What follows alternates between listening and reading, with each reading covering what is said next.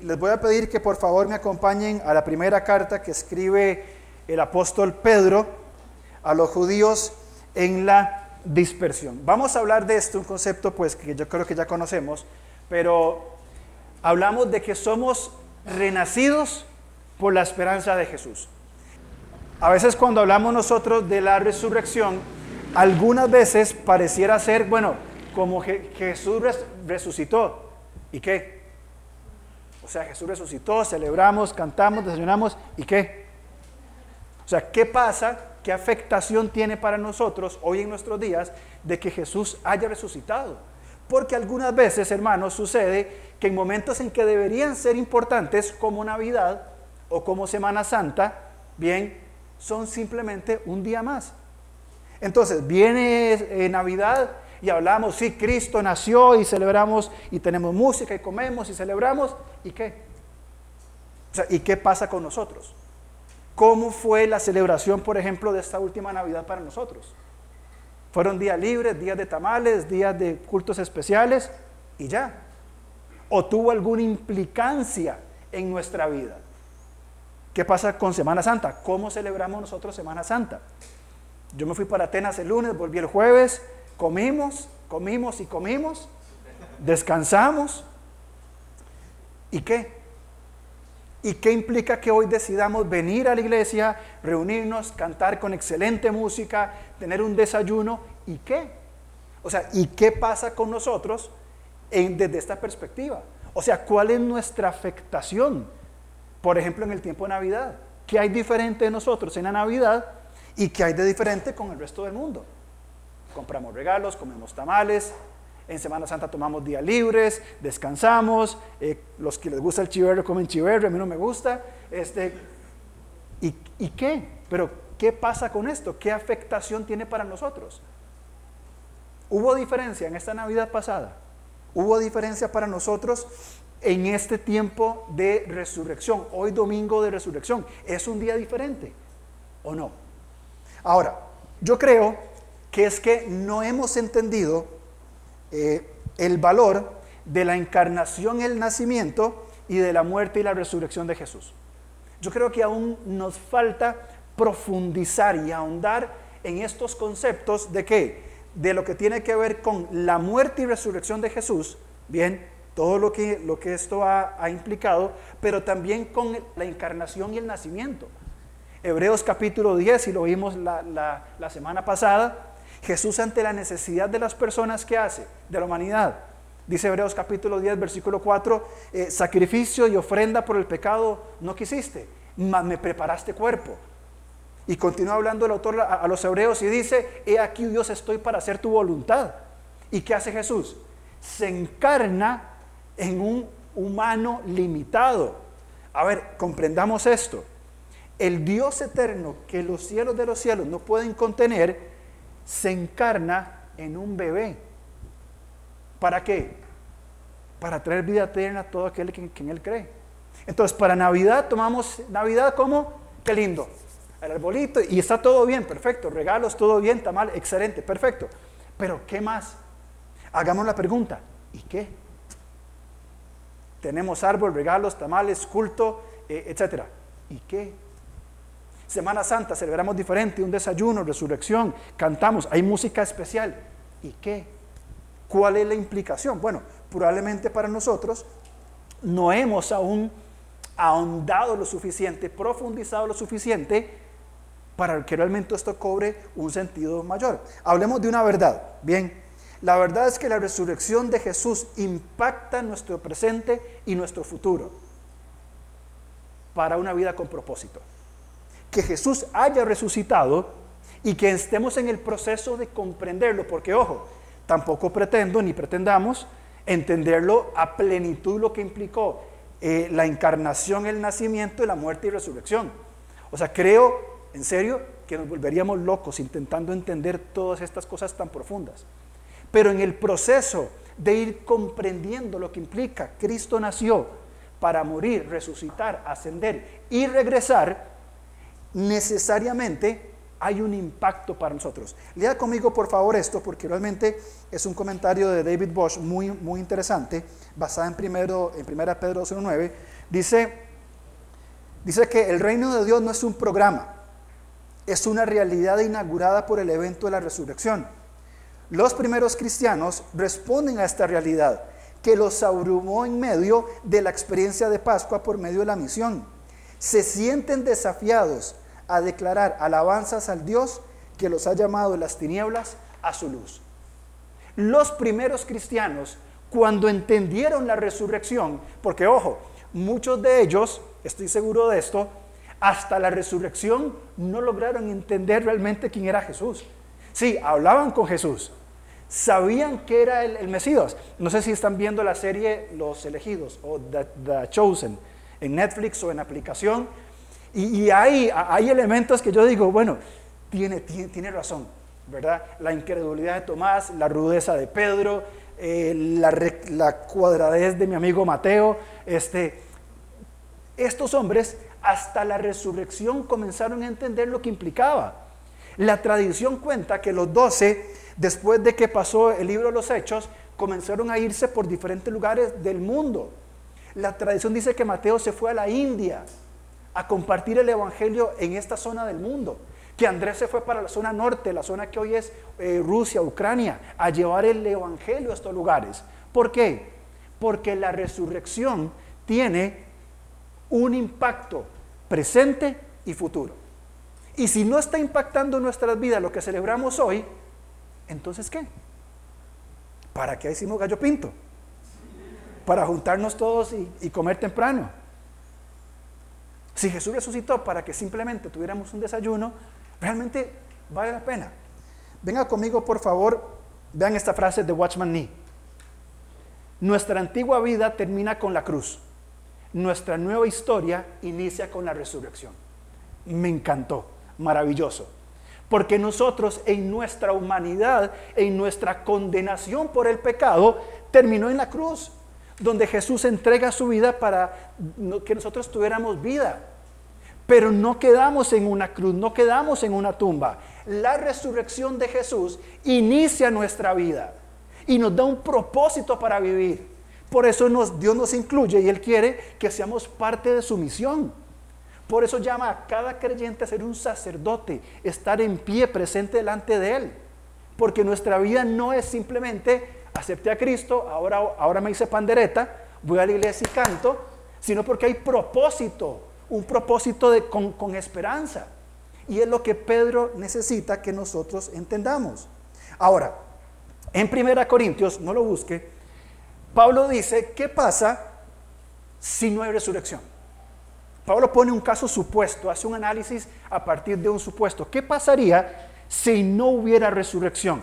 ¿Qué dice Pablo? Cristo no resucitó, la predicación es vana, la fe es vana, seríamos falsos testigos, permaneceríamos en nuestro pecado, los que murieron en Cristo están condenados y seríamos los, los más pobres diablos que puedan existir sobre la faz de la tierra, porque nuestra fe es falsa, porque nuestra fe es mentira. Pero Cristo resucitó, dice Pablo. Entonces, si, si hay resurrección, entonces Cristo resucitó a los muertos nuestra predicación tiene un fundamento vivo. No es, una, no es una, un dogma de ideas, es, es un fundamento, es valioso. Somos verdaderos testigos de Dios. No permanecemos en nuestro pecado. Los que murieron en Cristo son salvos y entonces somos, según Pablo, las personas más dichosas de la historia de la humanidad. ¿Por qué? Porque Cristo ha resucitado. Y esa es la esperanza que nosotros tenemos en Él. Vamos conmigo por favor a Pedro, capítulo 1, versículo 3. Dice, escribiendo eh, Pedro, perdón, dice el versículo 3, vamos a leer todo hasta el versículo 9. Dice, bendito el Dios y Padre de nuestro Señor Jesucristo, que según su grande misericordia nos hizo renacer para una esperanza viva por la resurrección de Jesús de los muertos, para una herencia incorruptible, incontaminada e inmarcesible, reservada en los cielos para vosotros, que sois guardados por el poder de Dios mediante la fe, para alcanzar la salvación que está preparada eh, para ser manifiesta en el tiempo postrero, en lo cual vosotros os alegráis. Aunque ahora, por un poco de tiempo, si es necesario, tengáis que ser afligidos en diversas pruebas, para que sometida a prueba vuestra fe, mucha más preciosa que el oro, el cual, aunque perecedero, se prueba con fuego, se hallada en alabanza, gloria y honra, ¿cuándo? Cuando sea manifestado, perdón, Jesucristo, a quien amáis sin haberle visto, en quien creyendo, aunque ahora no lo veáis, os alegráis con gozo inefable y glorioso, obteniendo el fin de vuestra fe, que es la salvación de vuestras almas. Cuando leemos lo que Pedro dice, necesitamos como creyentes responder desde la esperanza. Señor, yo estaba condenado al infierno por la eternidad y estaba condenada a una, condenado a una vida sin propósito. Pero como Cristo resucitó, en primer lugar Él me dio vida eterna, una vida con Él por siempre, por la eternidad, exento de la condenación del infierno, sentado en los lugares celestiales con Cristo Jesús por la eternidad. Pero aparte de eso, como si fuera poco, nos da propósito en este mundo. Es decir, que las tensiones que estamos viviendo, los problemas que usted tiene en su mente en este momento, las situaciones económicas, de salud, relacionales, etcétera, tienen un propósito y tienen un fundamento en qué? En que Cristo resucitó. Si Cristo no hubiera resucitado, apague y vámonos, porque no hay nada más que hacer. Pero como Él resucitó, según Pedro, tenemos esperanza. Entonces fijémonos en, algunas cosas que Pedro hace una mención muy importante. Primero dice en el versículo 3 cómo nos bendice. Le alabamos por su misericordia, porque nos hizo renacer, por la esperanza, etc. Pero fíjense, en el versículo 3 dice, eh, según su grande misericordia, nos hizo renacer.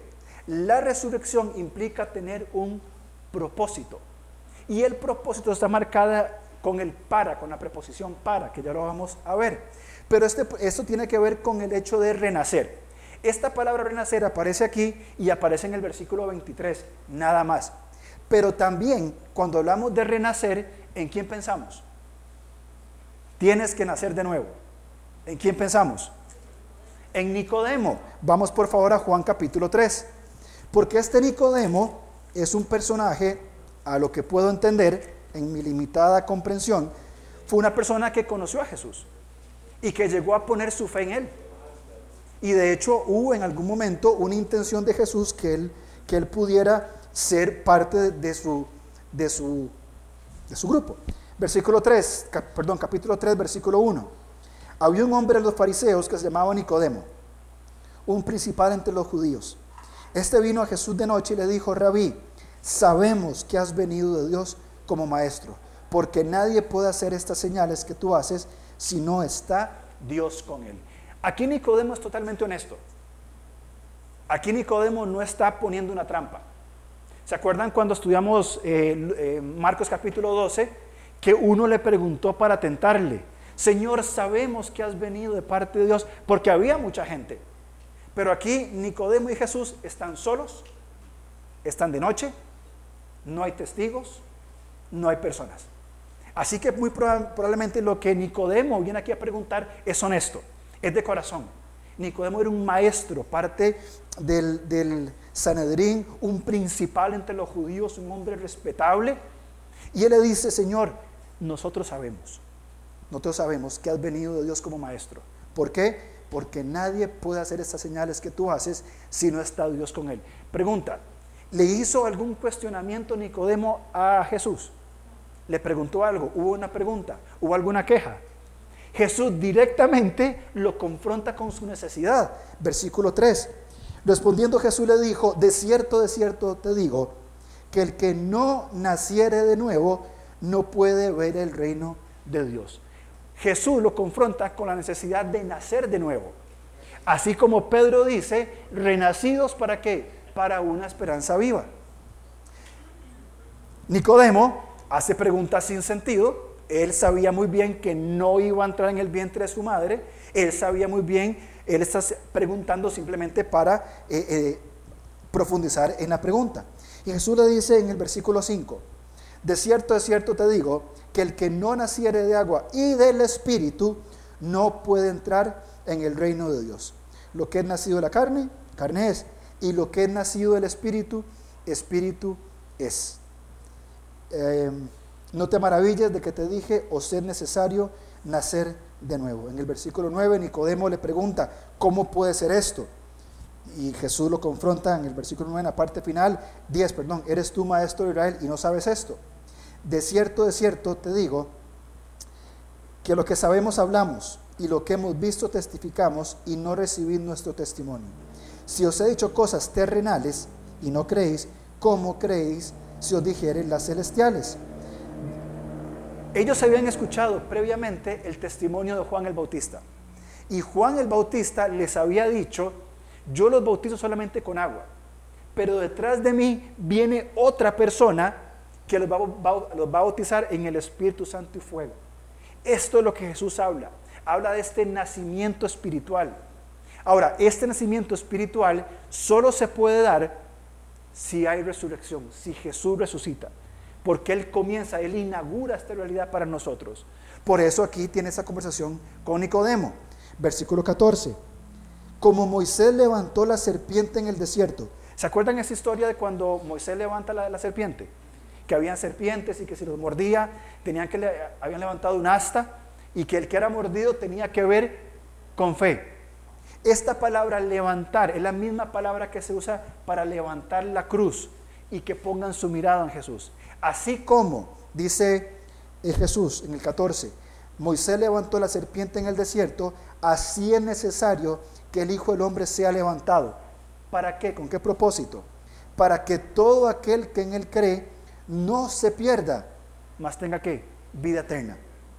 Porque de tal manera amó Dios al, al mundo que ha dado a su Hijo unigénito, para que todo aquel que en él cree no se pierda, mas tenga vida eterna. Juan, eh, Jesús le puso claramente con un ejemplo de la historia de Israel que todo el mundo conocía, de que nacer de nuevo implicaba este creer por la fe en la persona de Jesús y que iba a ser validada con qué? Con la resurrección de Jesús. Por eso, si volvemos a Pedro, vamos a encontrar ahí lo que estamos hablando. Dice el versículo 3, lo volvemos a leer, renacidos para una esperanza viva por la resurrección de Jesucristo de los muertos, para una herencia. Esta herencia, entonces, ¿qué hablamos? Esta herencia no se pudre, no se contamina y no se marchita, que es la seguridad que tenemos en él. Entonces, cuando Pedro habla de lo que implica el y qué, bueno, Jesús resucitó, ¿y qué? Bueno, ¿y qué? Versículo 3, resucitó para una esperanza viva. Cuando hablamos de esperanza, estamos hablando de esperar con seguridad algo. Bien, por ejemplo, usted tiene esperanza en el almuerzo, ¿o no? Usted espera con seguridad que en algún momento, en un par de horas, va a tener su almuerzo. Va a estar ahí su plato de comida, sea lo que sea. Usted está aquí esperando y tranquilo porque en cierta hora usted va a comer. Es algo que se espera seguro con la misma seguridad de que saliendo de aquí vamos a ir a almorzar, con la misma seguridad es que esperamos que Cristo regrese por nosotros. Y que la consumación o que la salvación, perdón, sea consumada. Es decir, yo estoy seguro que pronto, en algún momento, o yo muero y estoy con el Señor, o Él regresa y estoy para siempre con Él. Lo que no importa la forma en cómo lleguemos, no importa si, si morimos antes de lo planeado, no importa si el Señor regresa por nosotros antes, no interesa. La seguridad que es que yo tengo una esperanza de que Él va a regresar y voy a estar por siempre con Él. ¿Por qué? Porque Jesús resucitó. Porque en Él tenemos una esperanza que es viva. Y esta esperanza viva también nos implica en un plan, en una herencia eterna. Es decir, el Señor no solamente nos salvó, no solamente nos da esperanza, sino que nos hace herederos de quién es Él y lo que Él está haciendo en nuestra vida. Por eso es que nosotros podemos descansar en esta herencia. Ahora, versículo 4. La herencia que hablamos, bien, es una herencia, como dijimos, que no se pudre, dice el versículo, incorruptible, incontaminada e inmarcesible. Es decir, no se pudre, no se contamina y no se marchita. Estas nos proveen de seguridad. Es decir, saber que Jesús va a regresar o que vamos a estar con Él nos da seguridad presente. Y más allá de las circunstancias, las tensiones, las situaciones que tengamos en la vida, estamos seguros de que vamos a estar con Él porque ya nos heredó, ya nos dio la vida eterna, ya nos dio la esperanza. Esta esperanza debería traernos gozo, porque no estamos a la libre. Pablo cuando escribe a los Corintios, él les dice, no se entristezcan como, como los otros que, que no tienen qué, que no tienen esperanza. O sea, tener la esperanza en medio de tensiones de la vida debería generar gozo. Porque sí, estoy sufriendo, la pasamos mal, tenemos circunstancias muy difíciles, luchamos con el pecado día con día, hay problemas circunstanciales, totalmente de acuerdo, a veces sentimos que se nos va de la mano y ni hablar de las pequeñas cosas que día con día nos van mellando en la cabeza. Esto procesado sin el Señor es frustración. Pero cuando aprendemos a descansar en Él y a descansar en la esperanza viva que tenemos, en ser parte de su herencia, esto nos trae gozo. Ahora, Pedro también habla de las pruebas. Versículo 6, la segunda parte. Dice, aunque por un poco de tiempo, ¿cuánto es un poco de tiempo? ¿Cuánto es un poco de tiempo? Llevamos dos mil años, pero habla de nuestra vida. ¿Cuánto podemos vivir? Don Guillermo casi va a cumplir 98 años. Ninguno de nosotros le llega y probablemente le lleguemos tampoco. 98 años es un poco de tiempo, comparado con una eternidad libre de todo sufrimiento y toda redención. 98 años, 100 años, ¿qué es eso? Comparado con la eternidad. Porque si aún nos tocara, amados hermanos, sufrir toda nuestra vida con el pecado, con pruebas y con adversidades, la eternidad va a librarnos de ese dolor pasajero, de esos 98, 100 años que vayamos a vivir con mucha fe. Pero comparado con una eternidad, ¿qué es eso? Nada. Por eso Pedro dice, si es necesario, por un poco de tiempo, toda su vida terrenal, es necesario que tengan que tengan que ser afligidos por diversas pruebas para que sometida a prueba vuestra fe, que es más preciosa que el oro, aunque perecedero, sea hallada en alabanza, gloria y honra. Es decir, que los sufrimientos de esta vida, los padecimientos, la lucha con el pecado, no es en vano. Porque no solamente es un, es un efímero y mínimo pedazo de tiempo, de historia, en una eternidad incontable, sino que el sufrimiento que tenemos trae propósito, fortalece nuestra fe. Y fortalecida nuestra fe, somos capacitados para atravesar esas circunstancias por la resurrección de Jesús. Y al final, después de pasar la prueba, golpeados, sucios y aún cansados, podemos levantar nuestro rostro y decir, Señor, gracias por lo que haces en mi vida. Porque esta fe, dice aquí el pasaje, es una fe sea hallada en alabanza, gloria y honra. ¿Cuándo? Cuando el día que estemos delante de Él. Más adelante Juan va, va, nos va a recordar en Primera de Juan capítulo 2, versículo 28, dice, y ahora hijitos, permaneced en Él, para que cuando se manifieste tengamos, tengamos confianza, para que en su venida no nos alejemos de él avergonzados. Si sabéis que Él es justo, sabed también que todo el que hace justicia es nacido de Él. El día que nos encontremos cara a cara con el Señor, vamos a recordar los padecimientos que tuvimos, los fracasos, los caídos, por supuesto que sí, las pruebas que vivimos. Pero si nuestra vida ha sido sostenida por la resurrección de Jesús, a pesar de esa crudeza, de esos padecimientos, de esos llantos que hemos tenido, el día que estemos delante de Él, nos vamos a acercar confiados y Señor, gracias. Terminé. Estoy cansado. Pero me resta una eternidad libre de todo sufrimiento. No genera esa esperanza. No responde ese y qué de la resurrección. Porque como creyentes podemos afrontar la vida de dos maneras. O podemos decir, la resurrección, sí, Semana Santa, Navidad, sí, todo bien, pero yo no puedo, yo no quiero, yo no he ido a través de esto. O podemos decir, según Juan, para que cuando en, para que en su venida no nos alejemos de avergonzados. Si sabéis que él es justo, sabed también que todo el que hace justicia es nacido de él. Por este nacimiento en él es que podemos confrontar estos padecimientos en el Señor y seguir avanzando.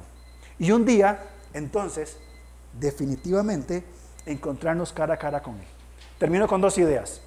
Primero, Pedro nos presenta un cuadro maravilloso del poder de la resurrección de Jesús, de lo, de lo que no solamente prueba la efectividad y la eficacia de su obra, sino que reafirma todo lo dicho por Él. Además, provee al creyente esperanza y herencia. Todo lo que Pedro nos presenta es el cuadro de Jesús donde dice, Jesús resucitó, todo lo que dije es cierto. Todo lo que dije es verdad. Todo es validado en mi resurrección. Por eso se levantó y estuvo con los discípulos 40 días. ¿Y qué hizo durante 40 días? Hablar sobre el reino de Dios. Porque como leímos anteriormente, no es simplemente una parte más, sino que es la manifestación de Dios entrando en la historia de la humanidad para que nosotros tengamos vida abundante en Él. Entonces, hermanos, ¿cómo vamos a celebrar nosotros hoy? ¿Va a ser un día más? ¿Va a regresar la pregunta a nuestra mente decir, ¿y qué? Hoy es domingo de resurrección. ¿Y qué? ¿Y qué? Estaba muy bonito el culto y todo lo demás, pero ¿y qué? ¿Y qué me afecta a mí? o vamos a celebrar a partir de hoy sabiendo que hemos recibido esa esperanza, tenemos propósito, tenemos herencia, tenemos vida eterna y que Cristo va a volver pronto. ¿Cómo entonces la vamos a, celebrar? ¿Cuál va a ser el distintivo de hoy? Y cuando llegue mañana, mañana es feriado, y el martes al trabajo otra vez, y a la rutina, y a la cotidianidad, y a los mismos problemas, ¿cómo lo vamos a enfrentar? ¿Y qué? ¿Y qué fue Semana Santa? ¿Y qué? O vamos a colocarnos en nuestro lugar de decir, tengo una esperanza, tengo una herencia y tengo un propósito. ¿Cuál va a ser, mi querido hermano, la actitud que vamos a afrontar entonces para celebrar distinto al resto del mundo y probablemente de algunos cuantos creyentes, realmente vivir la resurrección de Jesús, la esperanza que tenemos en Él día con día? ¿Cómo lo vamos a hacer?